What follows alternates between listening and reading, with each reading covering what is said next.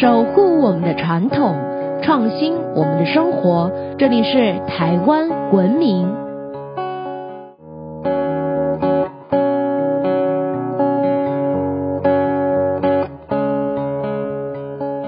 各位听众朋友们，大家好，欢迎收听台湾文明，我是热爱台湾文明素文化的新著名甜甜。随着最近的天气是越来越热了，端午的脚步呢也临近了。还记得上一期我们有谈到彰化鹿港的神秘习俗送肉粽吗？不知道啊，大家听完上一期的节目，对粽子是不是多了一点其他的印象呢？今天呢，依旧要跟大家分享神秘又有故事的习俗。在苗栗的竹南有这样一个特殊的习俗，一年之中呢，只有在端午节这一天才举行的哟。这个活动啊，可不是包包粽子、立立蛋这么简单。而是要请出妈祖、天上圣母，联合竹南在地的众神一起来即将洗港。而且你知道吗？这啊也是全台湾唯一的妈祖在夏天出巡的活动哦。到底是什么事儿能惊动妈祖在炎热的夏天出巡呢？活动的背后又有什么故事呢？别着急，所有精彩内容都在本集的台湾文明。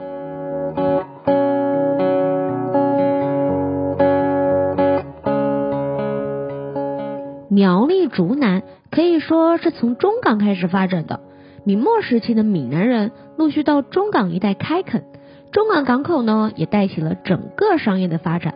早期先民渡海来台湾啊，是一件非常危险的事儿，不幸的事故呢也是频繁的发生。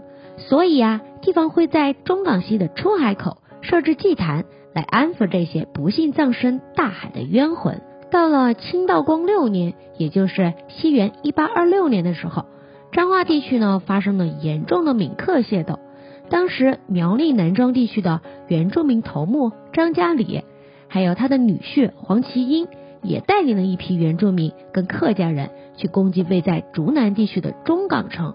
据说这一打让竹南一带的闽南人死伤惨重。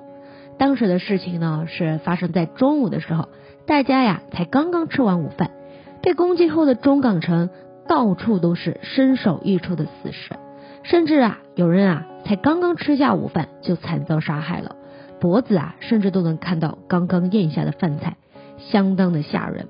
当时呢，很多人为了逃命，也都死在了当地的射流沟和中港溪，可以说是血流成河，堆满了死尸。事后啊，当地还盛产肥美的土司。但是呢，人们在捕捞土司的时候，却经常捞到一些不知名的尸骨。所以啊，在中港当地还流传着这样一句俗谚：“河里的死人头啊，多过土尸。”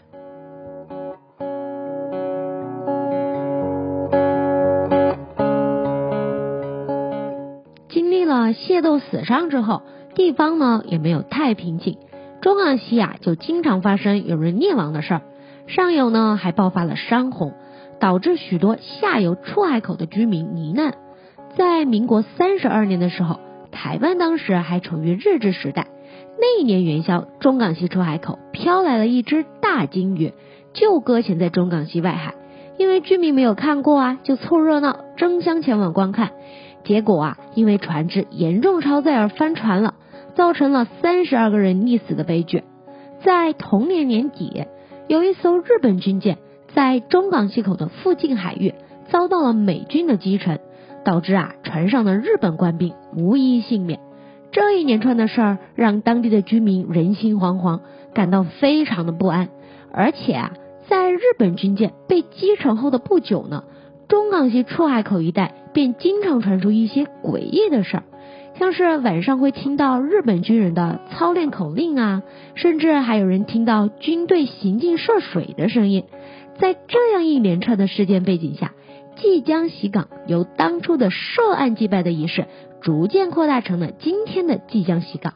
竹南的即将洗港是由中港慈玉宫的三妈祖担任主帅，联合中港地区的各路神明来进行，也是全台湾唯一妈祖在夏日出巡的祭典活动哦。这个习俗啊，在二零零九年的时候被登录为苗栗民俗无形文化资产。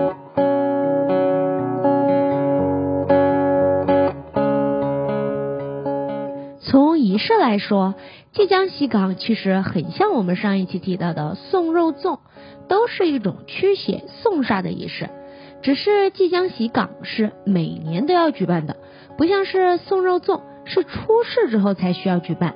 所谓的即将西港，其实就是先祭祀亡魂，再将亡魂请出海，借着神力来清洗、净化地方、保护地方的活动。即将西港在某种程度上维护了地方的安宁，因此啊，深受在地居民的重视。即将洗港的仪式在每年的农历五月初五，也就是端午节当天进行，是风雨无阻的。从农历五月初一开始，神明就会先开始进行布防措施，也就是调兵遣将，在即将洗港的路线上，沿路先安排神兵神将驻守设防，作为前置作业，会由慈玉宫的三妈祖带领中坛元帅与港前光明宫的三位太子来进行。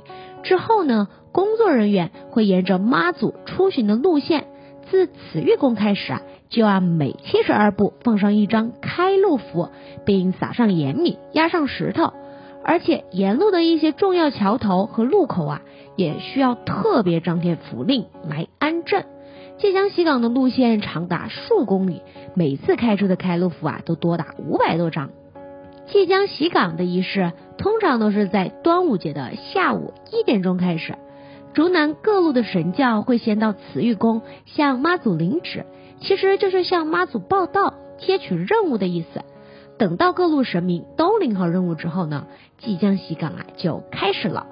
即将洗港的队伍由慈玉宫的三太子担任先锋开路，妈祖大将呢就在队伍的最后压阵。在即将洗港的队伍里，三太子的撵将有一个大特色，那就是力量很大，经常把扛轿的人都给甩飞了。因此啊，想要担任太子撵的教班，都是很有经验的老手哦。一路上啊，还必须经常换手啊，才能顺利的走到出海口。即将洗港的队伍一路扫荡净化，每经过一个路口或是一座庙，就必须稍作停留。或进行路祭，或向神明致意，而庙方呢也会贴心的准备清凉的甜汤点心，提供给大家充饥啊，补充一些体力。同时呢，庙旁的空地啊还设有普渡坛来祭拜好兄弟，可以说是非常具有人情味。另外，随证人员的身上会佩戴平安符来保护自己。随着出巡的路线，队伍呢会一路走到中港西的出海口。也差不多是太阳要下山的时候了。这时候啊，担任主帅的慈玉宫三妈祖会被请上祭坛，主祀者面向西面诵读即将牒文。之后呢，七童在陆海交界处开始进行仪式，其实呢就是把这一路的孤魂野鬼押送出海，并且请天兵天将来驻守换防的意思。仪式进行到这里呀，也就宣告结束啦。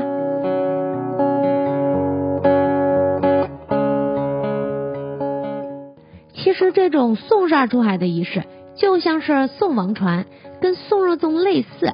因为在结束之后呢，都需要特别特别的注意，像是返回的时候啊，所有人啊都不能说话，也不能回头哦，避免啊有人一不小心把送走的客人又给带回来了。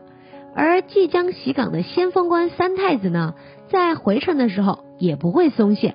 他的教练会被倒扛着前进，也就是三太子会转头面向出海口，确保没有漏网之鱼或回头客。之后呢，队伍回到慈玉宫，出阵的各路神明一一向妈祖交旨，也就是回报任务完成之后呢，才会各自的返回。而慈玉宫的三妈祖与太子元帅也会回到庙中安坐，整个洗港即将的仪式啊，才算圆满。天呢，也已经黑了。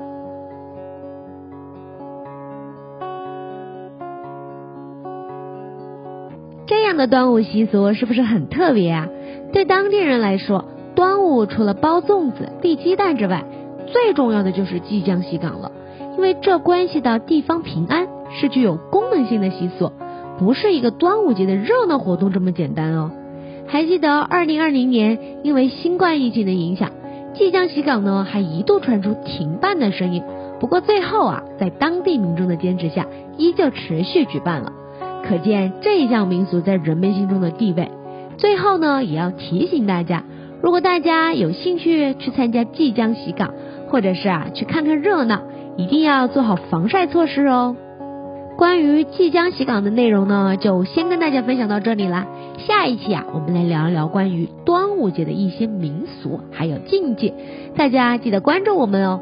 如果大家啊还知道有什么有趣的在地民俗文化活动，或是我们错过的哪一些重要的内容，欢迎大家留言提供给我们哦。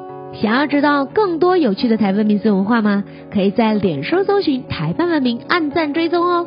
或是直接搜寻台湾文明，关注我们的官网，我们下次见。